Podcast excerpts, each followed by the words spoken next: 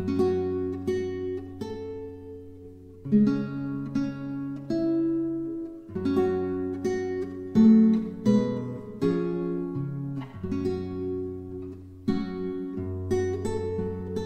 -hmm. you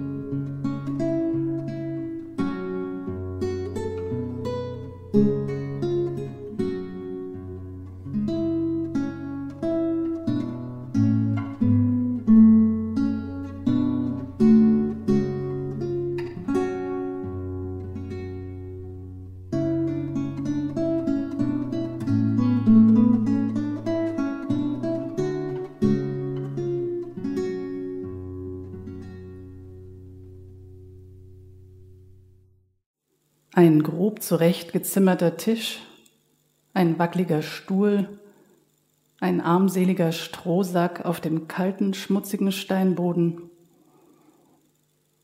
Und da steht er vor mir, Meister Eckhart, der wohl größte Theologe und Mystiker des späten Mittelalters, in einer Kerkerzelle, vertieft in seine Verteidigungsrede gegen die Inquisition. Jetzt wendet er sich mir zu. Vielleicht überrascht es Sie, Meister Eckhart in solch einer misslichen Lage vorzufinden.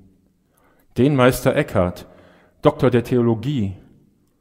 In den größten Gotteshäusern Europas habe ich gepredigt. Im Straßburger Münster, im Kölner Dom, in Notre Dame de Paris, vor zigtausenden von meiner Rede zutiefst ergriffenen Gläubigen.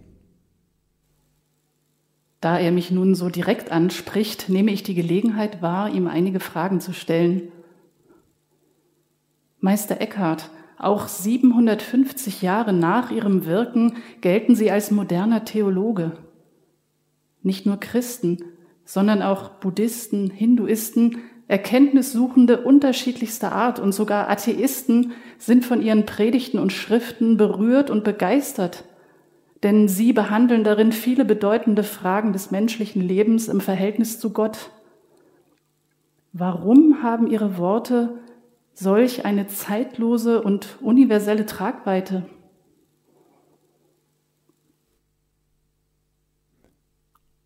Es freut mich sehr, dass die Inquisition nicht vermochte, die Wahrheit aus den Herzen der Menschen zu verbannen.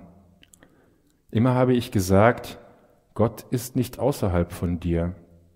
Suche Gott in deinem Innersten. Und du sollst dir kein Bild von Gott machen. Du sollst Gott lieben, wie er ist. Nicht Gott, nicht Geist, nicht Person, nicht Bild. Vielleicht ist das die radikale Botschaft, die auch noch in eurer Zeit die bewussten Menschen anspricht. Gott wird erst durch den Menschen, durch dich zu einem Gott. Also hast du die große Freiheit, ihn in deinem Herzen zu suchen und zu finden.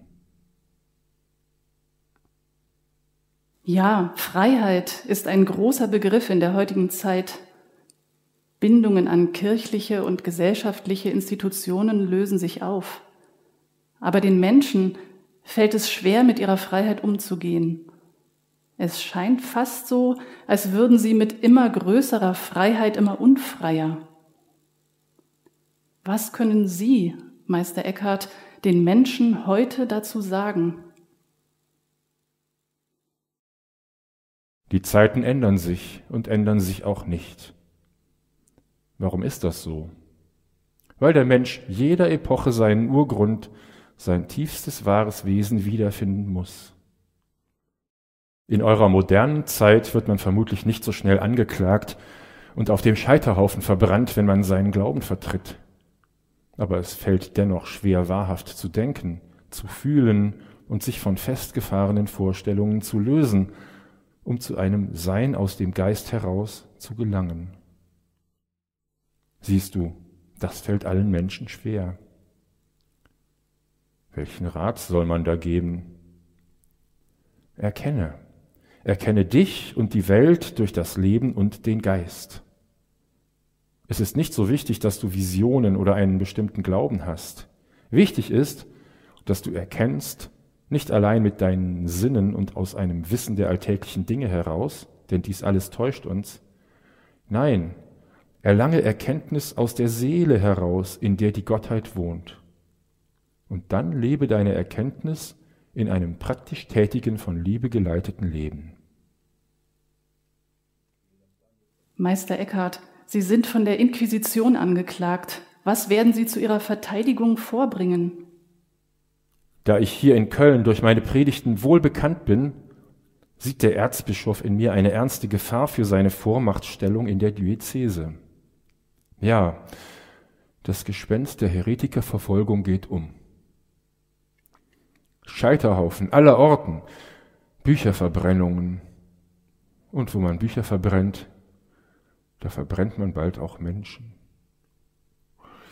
Erst im letzten Jahr, 1325, wurden etliche Begarden der Häresie angeklagt und verbrannt oder im Rhein ertränkt. Und nun hat man einzelne Sätze aus verschiedenen meiner Schriften herausgenommen. Zusammenhanglose Bruchstücke, teilweise auch noch durch eine schlechte Rückübersetzung ins Lateinische verstümmelt. Damit versucht man zu beweisen, dass ich die Gemüter der Gläubigen verwirre. Welch ein Hohn, wo ich doch bei jeder Predigt in die freudig leuchtenden Augen dieser Gläubigen blicke. Gegen die gezielten Verleumdungen habe ich eine Rechtfertigungsschrift an Papst Johannes den 22. in Avignon gesendet.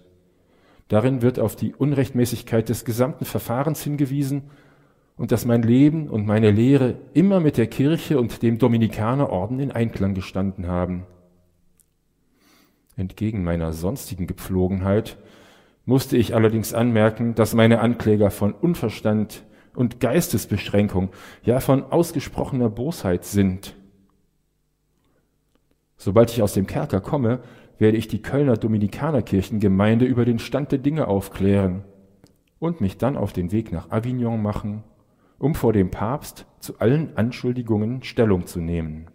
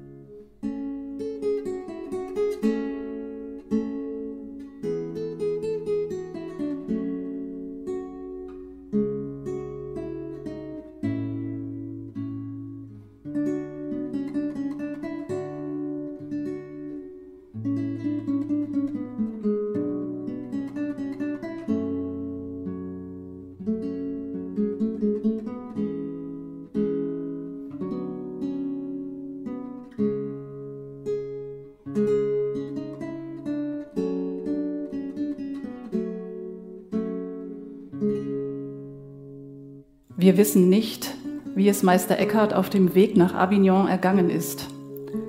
Denn als das päpstliche Urteil am 27. März 1329 in der Bulle in Agro Dominico verkündet wurde, lebte er schon nicht mehr. 17 von 28 Thesen Eckharts wurden in dem vernichtenden Urteil als Häresie gebrandmarkt. Er habe mehr wissen wollen als nötig sein Ohr von der Wahrheit abgekehrt und Erdichtungen zugewandt und sei ein irregeleiteter Mensch. Meister Eckharts unorthodoxen Schriften war lange Zeit ein Schattendasein beschieden. Sie wurden erst 600 Jahre nach seinem Tod wiederentdeckt. Wenn du alles aus dem Grunde deiner Seele tust, ohne ein einziges Warum, so findet dich Gott und nimmt und empfängt dich als das, was du jetzt bist. Ich bin innerlich frei. Was sollte mir geschehen?